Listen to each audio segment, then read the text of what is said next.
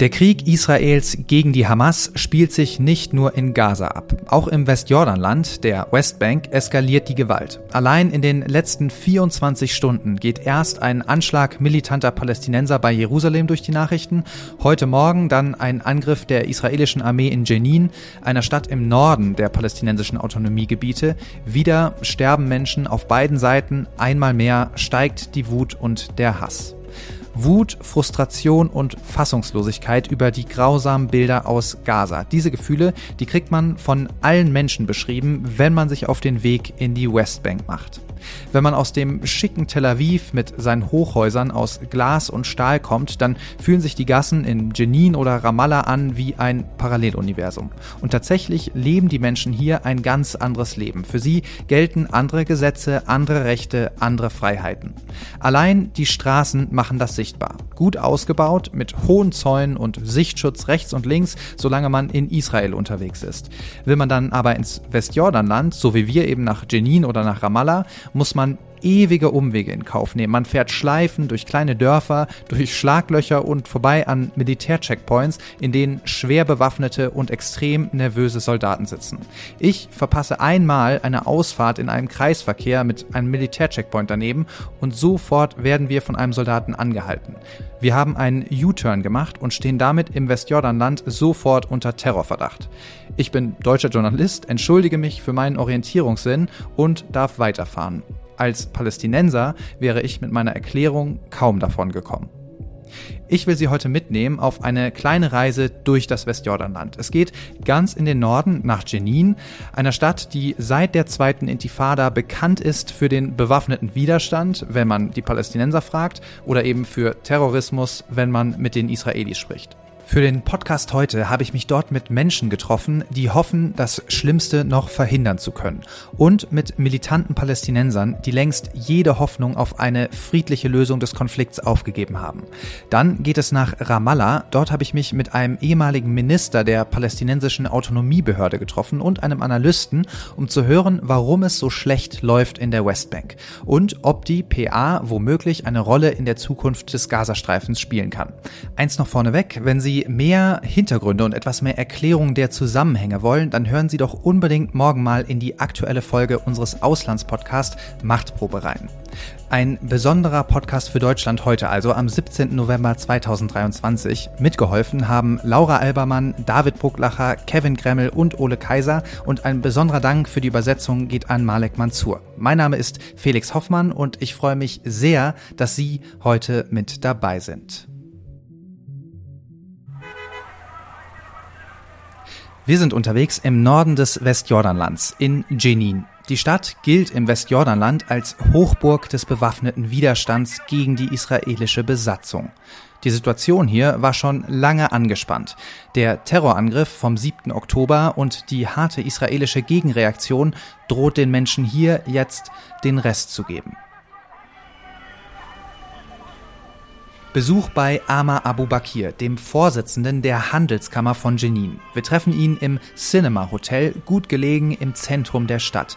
Mit einem goldenen Aufzug geht es in den vierten Stock, rote Plüschsofas, Kronleuchter an der Decke, zum Interview wird Kaffee gereicht. In guten Zeiten übernachten hier Geschäftsleute und arabische Israelis, die zum Einkaufen in die Stadt kommen. Jetzt ist das Hotel leer. Die wirtschaftliche Situation in Jenin hat sich dramatisch zugespitzt. Knapp ein Viertel der Menschen arbeitet eigentlich in Israel. Aber seit dem 7. Oktober sind die Grenzübergänge für Palästinenser dicht. Abu Bakir rechnet vor. 200 Millionen Shekel geben die Gastarbeiter insgesamt pro Monat in Jenin aus. Noch einmal 200 Millionen kommen von arabischen Israelis, die in Jenin einkaufen, die Restaurants besuchen oder in den Cafés sitzen. 400 Millionen Shekel also, das ist mehr oder weniger das monatliche Einkommen von Jenin.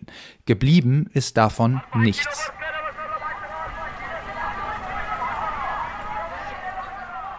Auf dem Markt von Jenin bieten Straßenverkäufer Gemüse, Melonen und Granatäpfel an. Aber das reicht bei weitem nicht zum Überleben, sagt Abu Bakir. Die Verzweiflung wächst.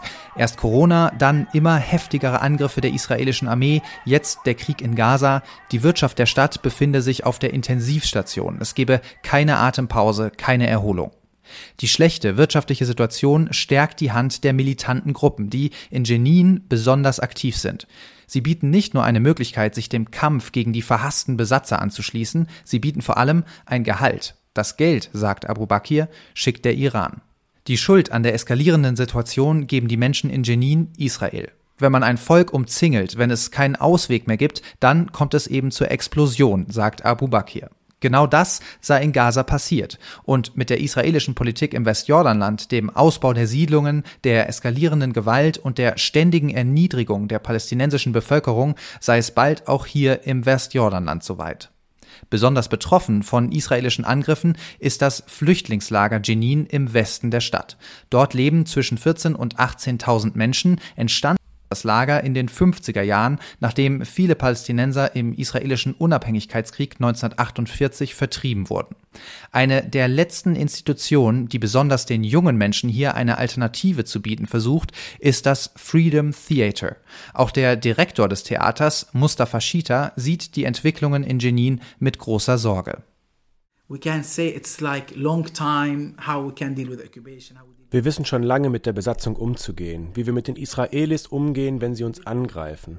Das haben wir alles schon hinter uns. Aber seit dem Krieg ist die israelische Armee viel aggressiver. Sie sind voller Hass, sie kommen, um zu zerstören, einfach um die Menschen zu bestrafen. Jeder Mensch ist ein legitimes Ziel für sie. Sie zerstören Häuser, sie greifen sogar mit Luftschlägen an. Sie zerstören die Straßen, alle Mauern, sie zerstören sogar die alten Häuser und alle Gebäude in unserer Nachbarschaft.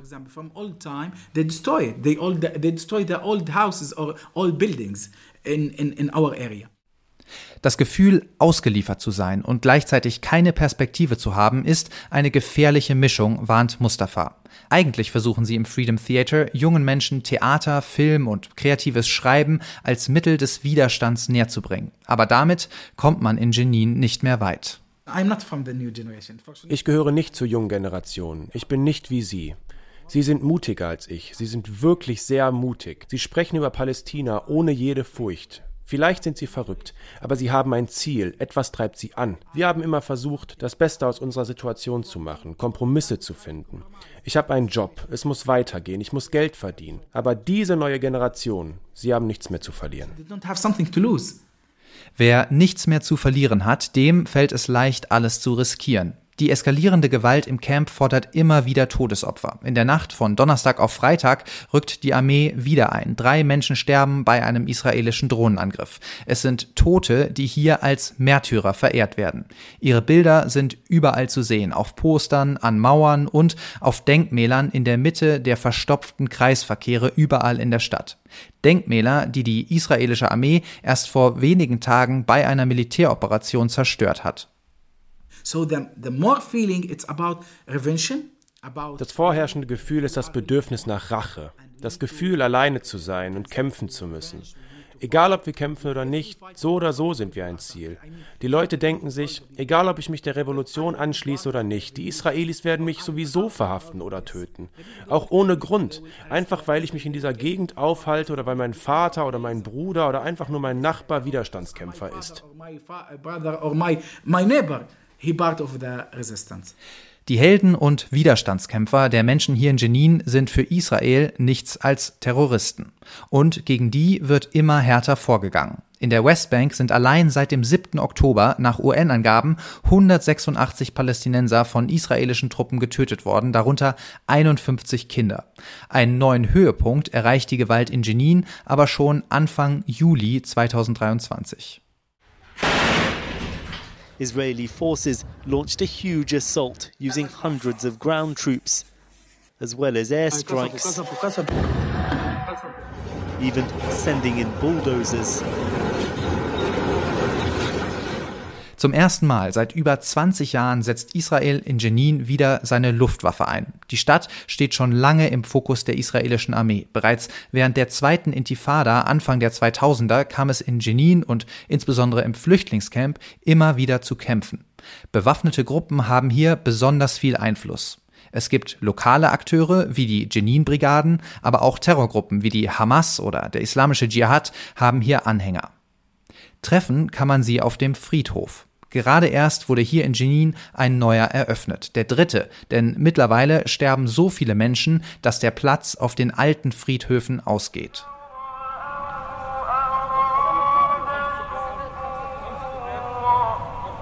Rund zwei Dutzend Gräber befinden sich hier säuberlich aufgereiht auf einer brachen Fläche mitten im Flüchtlingslager. Am Rand liegt haufenweise Schutt. Hier führte bis vor kurzem eine der Hauptverkehrsadern des Camps entlang, bis die israelische Armee einmarschiert ist und die Straßen zerstört hat. Direkt neben dem Friedhof ist die Straßenecke, an der am 11. Mai 2022 die Fernsehjournalistin Shirin Abu Akleh von der israelischen Armee erschossen wurde. Die Gräber auf dem Friedhof sind gepflegt und großzügig bepflanzt. Einige der Grabsteine tragen nicht nur die Namen der Toten, sondern auch Fotos von jungen Männern, die stolz ihre Maschinengewehre präsentieren. Zwei frische Gräber sind schon ausgehoben. Wir treffen Mohammed und Youssef, 24 und 26 Jahre alt. Gemeinsam sitzen sie am Grab von Mohammeds Bruder. Er wurde beim Angriff am 3. Juli getötet. Beide sind Kämpfer. Mohammed bei den Jenin-Brigaden, Youssef ist beim islamischen Dschihad. Für beide ist klar, dieser Krieg ist ein Krieg ums Überleben. Es gibt keinen Raum für Kompromisse. Nicht mit Netanyahu und auch mit keiner anderen Regierung. Wir möchten die Fahnen hochhalten, dass es keinen Allmächtigen außer Gott gibt. Und wir kämpfen zugunsten des Dschihads und erhoffen uns dabei das Ende der Besetzung. Ein Kompromiss halten wir für unwahrscheinlich. Es handelt sich um einen Krieg zwischen uns bis zum Ende der Welt. Ob mit Netanyahus Regierung oder einer anderen, meines Erachtens ist es ein Krieg der Religion. Angst vor der militärischen Überlegenheit der israelischen Armee haben sie nicht, sagen sie. Am 7. Oktober habe man ja gesehen, wie die Hamas die Israelis in Bedrängnis gebracht hat. Die Israelis glauben, dass sie die Hamas auslöschen können, aber in der Praxis werden sie das garantiert nicht schaffen. Hamas und die Dschihadisten sind mittlerweile in Tunneln. Sie sind nicht einfach zu kriegen. Allah ist auf ihrer Seite und die Engel werden mit ihnen kämpfen. Youssef vom islamischen Dschihad sagt zur angeblichen militärischen Überlegenheit der Israelis nur Folgendes. In Zukunft werden wir auch schwere Waffen zum Einsatz bringen. Und wir arbeiten schon daran. Wir begannen zuerst mit Steinen, jetzt haben wir leichte Waffen. Wir müssen uns ständig anhören, dass die israelische Armee unbesiegbar sei, bis der Tag kam, an dem die Hamas ihnen großen Schaden zugefügt hat. Auch Mohammed und Youssef berichten von der zunehmenden Aggressivität der israelischen Armee und bestätigen, was auch schon Mustafa Shita und Amar Abu Bakr gesagt haben. Es sei offensichtlich, die Menschen sehen die grausamen Bilder aus Gaza und wollen sich dem bewaffneten Widerstand Widerstand anschließen. Ja, natürlich ist das ein Grund. Vor allem, wenn man sieht, wie unschuldige Kinder und Frauen in Gaza sterben. Diese Vorkommnisse werden dazu führen, dass man automatisch auf der Seite der Brigaden steht. Entweder mit dem eigenen Körper oder man unterstützt uns mit Geld. Noch gelinge es der palästinensischen Autonomiebehörde, der PA, den Widerstand und die Proteste in der Westbank zu unterdrücken. Aber Mohammed rechnet fest mit einem Ausbruch der Gewalt gegen die illegalen israelischen Siedlungen im Westjordanland. Je mehr Siedler hier sind, desto mehr Angriffe wird es geben, denn sie sollten nicht hier sein, sagt er. Dass es zu einem Kompromiss zwischen den bewaffneten Gruppen und der PA kommen könnte, hält Mohammed für ausgeschlossen. Die einen glauben an den bewaffneten Kampf, die anderen nicht. Da gibt es kein Zusammenkommen, sagt er. Wir verabschieden uns und machen uns auf den Rückweg, denn insbesondere nach Sonnenuntergang kommt es in Jenin regelmäßig zu Angriffen der Armee.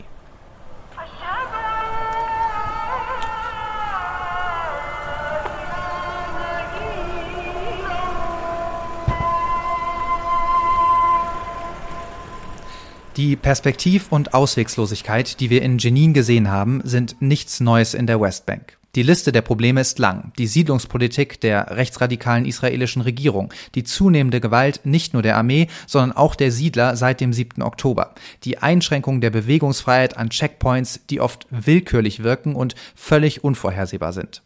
Der primäre Schuldige für die Menschen in der Westbank ist Israel. Doch es gibt auch viel Kritik an der palästinensischen Autonomiebehörde der PA. Sie wurde im Rahmen der Oslo-Abkommen geschaffen als eine Art Übergangsregierung, bis die Unabhängigkeit und der Traum vom eigenen Staat endlich verwirklicht würde. 30 Jahre später ist aus dem Provisorium der Status quo geworden. An der Spitze der PA steht der 88-jährige Mahmoud Abbas seit knapp 20 Jahren. Wir sind unterwegs in Ramallah. Hier sitzt die palästinensische Autonomiebehörde. Solange der unendliche Streit um die Kontrolle Jerusalems nicht gelöst wird, ist die 50.000 Einwohnerstadt eine Art Behelfshauptstadt für die Palästinenser im Westjordanland geworden. Es ist Freitag. Vor der Abdel Nasser Moschee haben sich die Menschen zum Gebet versammelt. Auch in Ramallah richtet sich die Wut gegen Israel, gegen den Westen, die USA und Deutschland. Immer wieder wird hier die westliche Doppelmoral beklagt. Ja, die Anschläge vom 7. Oktober waren natürlich furchtbar, sagen die Menschen auf der Straße. Aber was ist mit uns? Was ist mit unseren Vertriebenen? Was ist mit den Todesopfern in Gaza? Wo bleibt der westliche Aufschrei und die Solidarität mit den Palästinensern? Das Freitagsgebet ist vorbei und die Menschen strömen zum Manara Square. Sie schwenken Palästinenserflaggen und auch die grüne Flagge der Hamas ist zu sehen. Sie halten Bilder aus den Krankenhäusern in Gaza hoch und sie skandieren, wenn die Hamas terroristisch ist, ist die ganze Westbank terroristisch.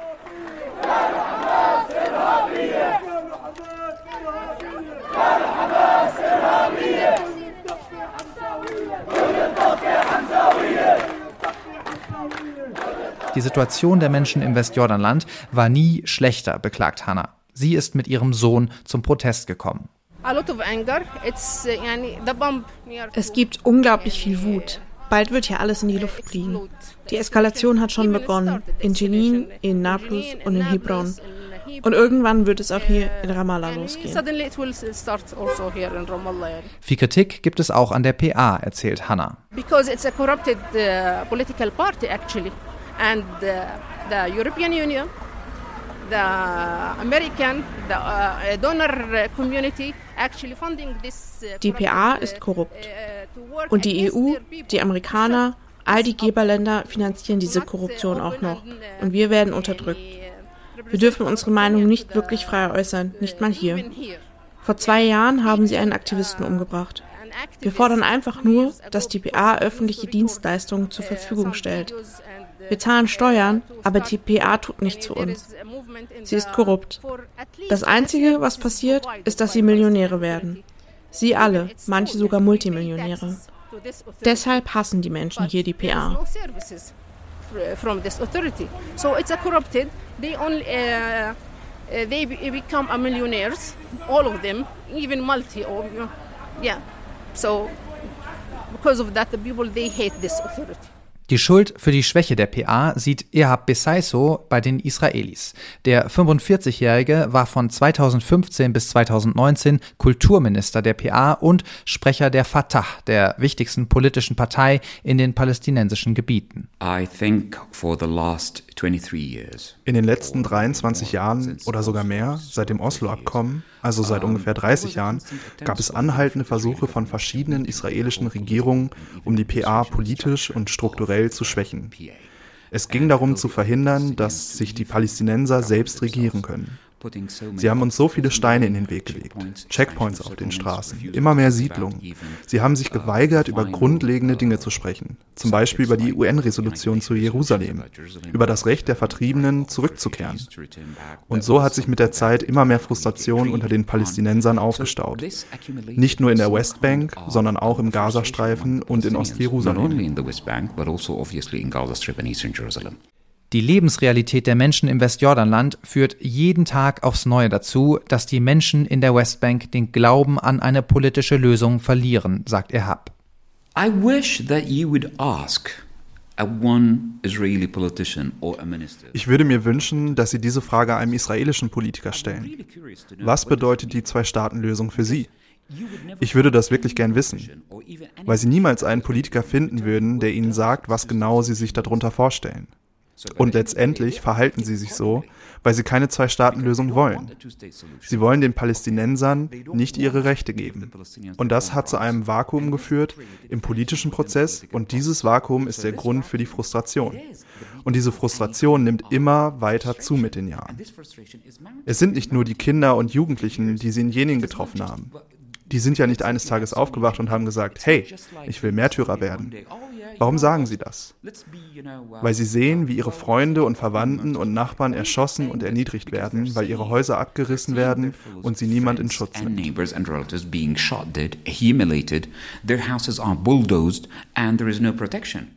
Ehab gibt auch der internationalen Gemeinschaft eine große Mitschuld an der Eskalation. Die Zwei-Staaten-Lösung war der Konsens, argumentiert er. Die Israelis waren nie wirklich an einer Umsetzung interessiert und die internationale Gemeinschaft hat mit den Achseln gezuckt und sich abgewandt. Wenn wir diese Aufmerksamkeit schon 2012 gehabt hätten, als wir uns an die internationale Gemeinschaft und die Vereinten Nationen gewandt haben, dann wäre es nicht bis zu diesem Punkt gekommen. Wir hätten den politischen Prozess gemeinsam stärken können und wir hätten die Zwei-Staaten-Lösung gerettet, indem wir gesagt hätten, hier ist die rote Linie. Die rote Linie ist das internationale Recht. Und das internationale Recht sagt uns, dass wir Palästina anerkennen müssen und dass Palästina und Israel das Ende der Besatzung gemeinsam entlang ihrer eigenen Zeitpläne aushandeln. Wir unterstützen einen gesunden politischen Prozess. Wenn wir das vor zehn Jahren gesagt hätten, würden wir diesen Horror gerade nicht erleben. Die Anschläge vom 7. Oktober und der Krieg in Gaza haben die internationale Gemeinschaft wachgerüttelt. Das hofft ihr habt zumindest.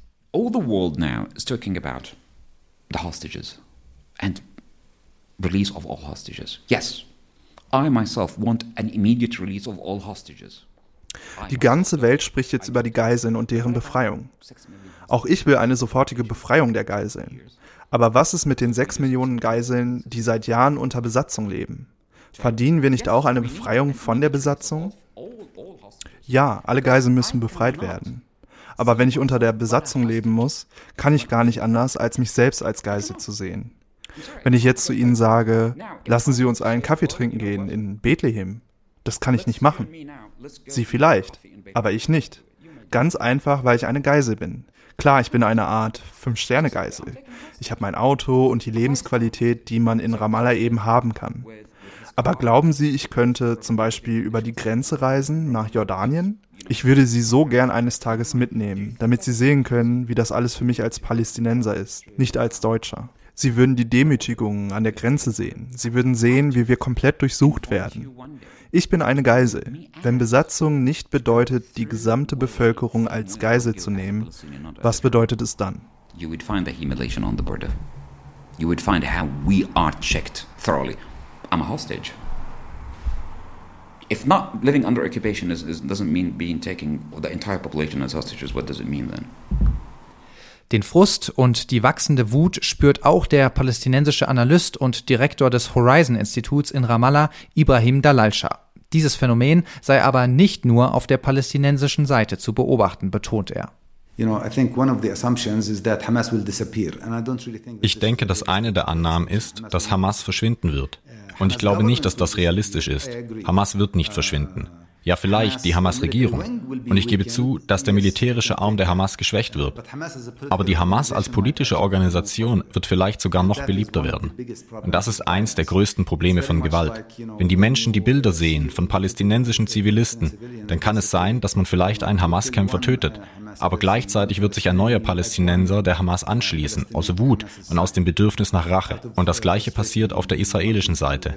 Diejenigen, die Gewalt anwenden und mehr Gewalt fordern, werden immer beliebter.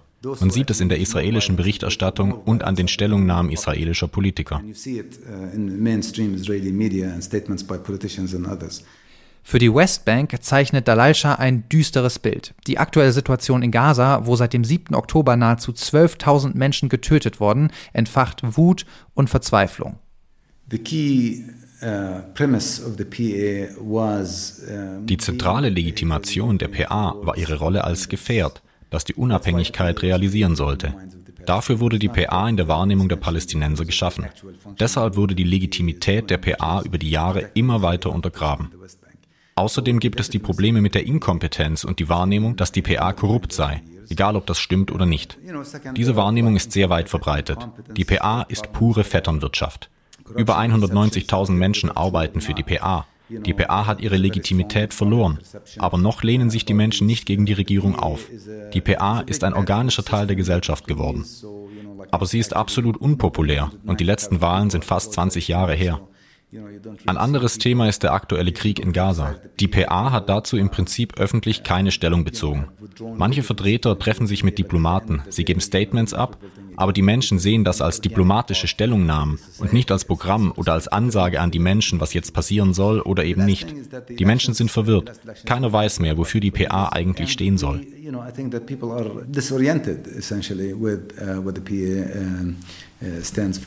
Es ist genau dieser ausbleibende politische Fortschritt, der bei den Menschen in den palästinensischen Gebieten seit Jahrzehnten das Gefühl wachsen lässt, dass sich niemand für ihre Situation interessiert.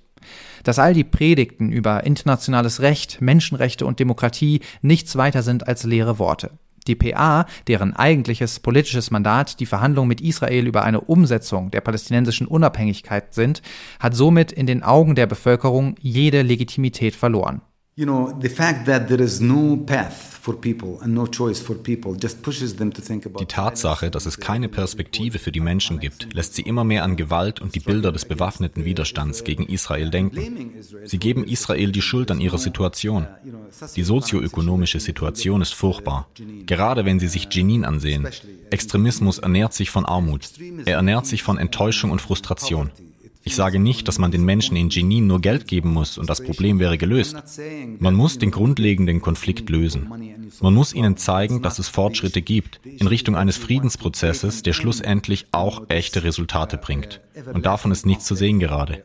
Der 7. Oktober war nicht nur ein schrecklicher Angriff auf israelische Zivilisten, das auch. Es war auch das Ende einer politischen Lösung für den Konflikt in Gaza und auch der Westbank. Es ist vorbei. 30 Jahre Friedensprozess haben nichts gebracht you know, like 30 years of continued process didn't really deliver anything. Ich will von Ibrahim wissen, was er von der Idee hält, die insbesondere die USA und die EU zuletzt in die Debatte um die Zukunft des Gazastreifens eingebracht haben. Dass nämlich die palästinensische Autonomiebehörde nach einem Ende der Kampfhandlungen und einer Übergangsperiode die Verwaltung im Gazastreifen übernehmen könnte. Möglich sei das nur, sagt Ibrahim, wenn die PA mit echten politischen Zugeständnissen der Israelis wieder mehr Legitimität in den Augen der eigenen Bevölkerung gewinnen würde. Für wahrscheinlich hält er das nicht. There's an English expression saying that you can always take the horse to the river, but you can never make him drink. Es gibt ein englisches Sprichwort, das sagt, du kannst das Pferd zum Fluss bringen, aber du kannst es nicht zwingen zu trinken. Soll heißen, ja, man kann die PA sicherlich unter Druck setzen, damit sie die Verantwortung im Gazastreifen übernimmt. Die Frage ist, ob sie dort irgendetwas ausrichten können. Das ist die echte Frage, die gestellt werden muss. Wenn man sich die Zerstörung in Gaza vor Augen führt, dann ist klar, dass man eine Zeit des Wiederaufbaus brauchen wird und eine Zeit, in der die Menschen ihr Trauma verarbeiten können. Es muss viel geschehen, bevor irgendjemand einen Fuß nach Gaza setzen kann. Das gilt auch für die palästinensische Autonomiebehörde. Sie braucht eine ernstzunehmende politische Perspektive, mit der sie vor die palästinensische Öffentlichkeit treten kann, hier in der Westbank und in Gaza. Eine Erklärung dafür, warum sie nach Gaza zurückkehren sollte. Das Ziel muss sein, dass Gaza Teil eines palästinensischen Staates wird. Und dafür braucht es konkrete politische Zusagen und einen ernsthaften politischen Rahmen. Ich glaube nicht, dass das passieren wird. Aber wenn die PA diesen politischen Rahmen fordert, dann weil es ohne unglaublich schwierig werden wird. Die PA wird außerdem auf eine breite Unterstützung angewiesen sein. Dazu gehören auch die Hamas und andere Gruppierungen in Gaza. Das sind sozusagen die Flügel, die die PA braucht, um die Kontrolle über Gaza zu gewinnen.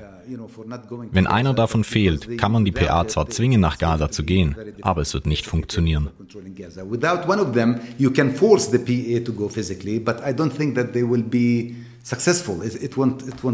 Viel Wut und Verzweiflung also im Westjordanland über Israel, die eigene Regierung und auch über die wahrgenommene Doppelmoral im Westen. Ich bedanke mich sehr, dass Sie bis zum Ende zugehört haben. Ich hoffe, Sie konnten etwas mitnehmen. Noch mehr lernen können Sie auf jeden Fall morgen in unserem FAZ Auslandspodcast Machtprobe. Hören Sie unbedingt mal rein. Hier ist am Montag meine Kollegin Theresa Weiß für Sie da. Bis dahin, ciao.